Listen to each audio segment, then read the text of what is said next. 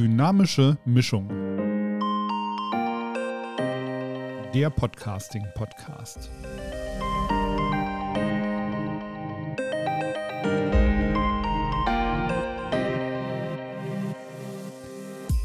Hallo und willkommen zu Dynamische Mischung, dem Podcast für alle, die in ihrem Unternehmen oder ihrer Institution einen Podcast etablieren oder weiterentwickeln wollen. In der letzten Folge haben wir über Podcast, Mikrofone und Kopfhörer gesprochen. Heute beschäftigen wir uns mit dem passenden Audio-Interface. Ja, die analogen Signale der Mikrofone müssen ja irgendwie in digitale Signale umgewandelt werden, damit man sie aufzeichnen kann. Und unter anderem diese Aufnahme übernimmt das Sound Interface oder Audio Interface. Und es gibt drei unterschiedliche Arten von Sound Interface sagt man Faces, Sound Interfaces, keine Ahnung. Die erste Variante ist ein kleines Kästchen, das per USB-Kabel mit dem Rechner verbunden wird. An dieses Kästchen könnt ihr dann bis zu vier Mikrofone anschließen und auf dem Rechner kommt das Signal der einzelnen Spuren dann direkt im Schnittprogramm an. Das sind dann so kleine Kästchen von Focusrite oder von Steinberg. Da gibt es verschiedene Hersteller. Das Focusrite verlinke ich euch mal in den Show Notes. Ja, das Audio-Interface sorgt auch dafür, dass Kondensatormikrofone mit der nötigen Phantomspannung versorgt werden. Außerdem lassen sich Kopfhörer und manchmal auch Lautsprecher anschließen, damit ihr anschließend nochmal hören könnt, was ihr aufgenommen habt. Über Drehregler lässt sich die Lautstärke der einzelnen Kanäle dann aussteuern. Die zweite Variante sind mobile Audiorekorder, die unabhängig von einem Rechner funktionieren. Die bekanntesten Audiorekorder sind von Zoom.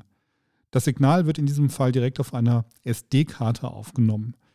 Diese kleinen Audiorekorder haben bis zu sechs Eingänge für XLR-Mikrofone, mindestens einen Ausgang für einen Kopfhörer und zusätzlich noch integrierte Mikrofone.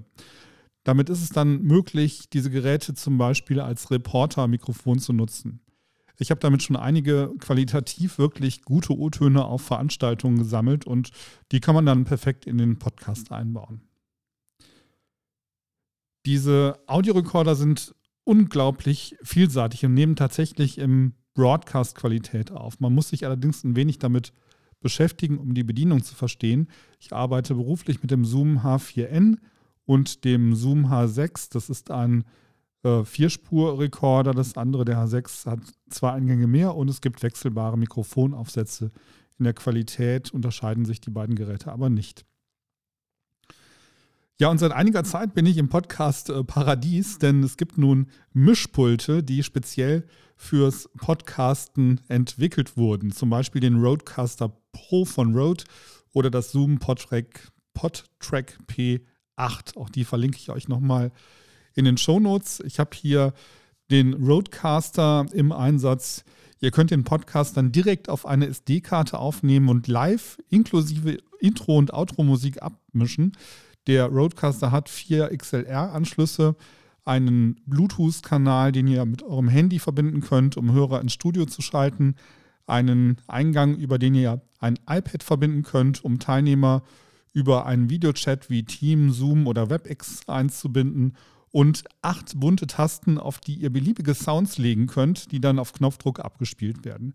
So könnt ihr dann zum Beispiel euer Intro und Outro auf die Tasten legen und dann äh, ja, mit einem Knopfdruck dann abfahren.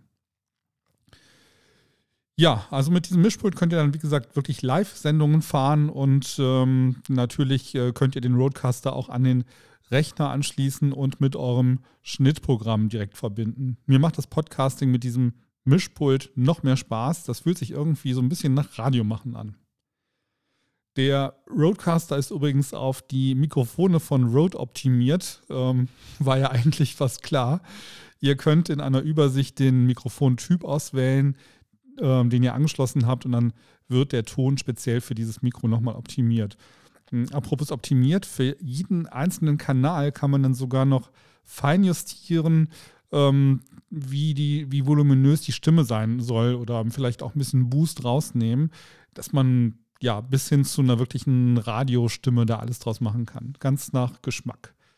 Ja, und weil ich hier äh, gerade so begeistert bin, nochmal der Hinweis, nein, ich werde nicht gesponsert und habe mir alle Produkte, über die ich hier berichte, selber gekauft. Ja, alle Produkte verlinke ich euch dann nochmal in den Show Notes.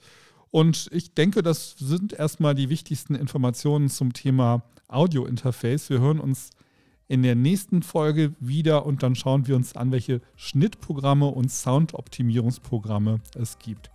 Wenn ihr bis hierhin Fragen habt, dann schreibt mir gerne. Ich versuche wie immer schnell zu antworten. Ihr erreicht mich unter podcast.hüsken.de. Viel Spaß beim Planen und beim Ausprobieren. Bis zur nächsten Folge. Tschüss.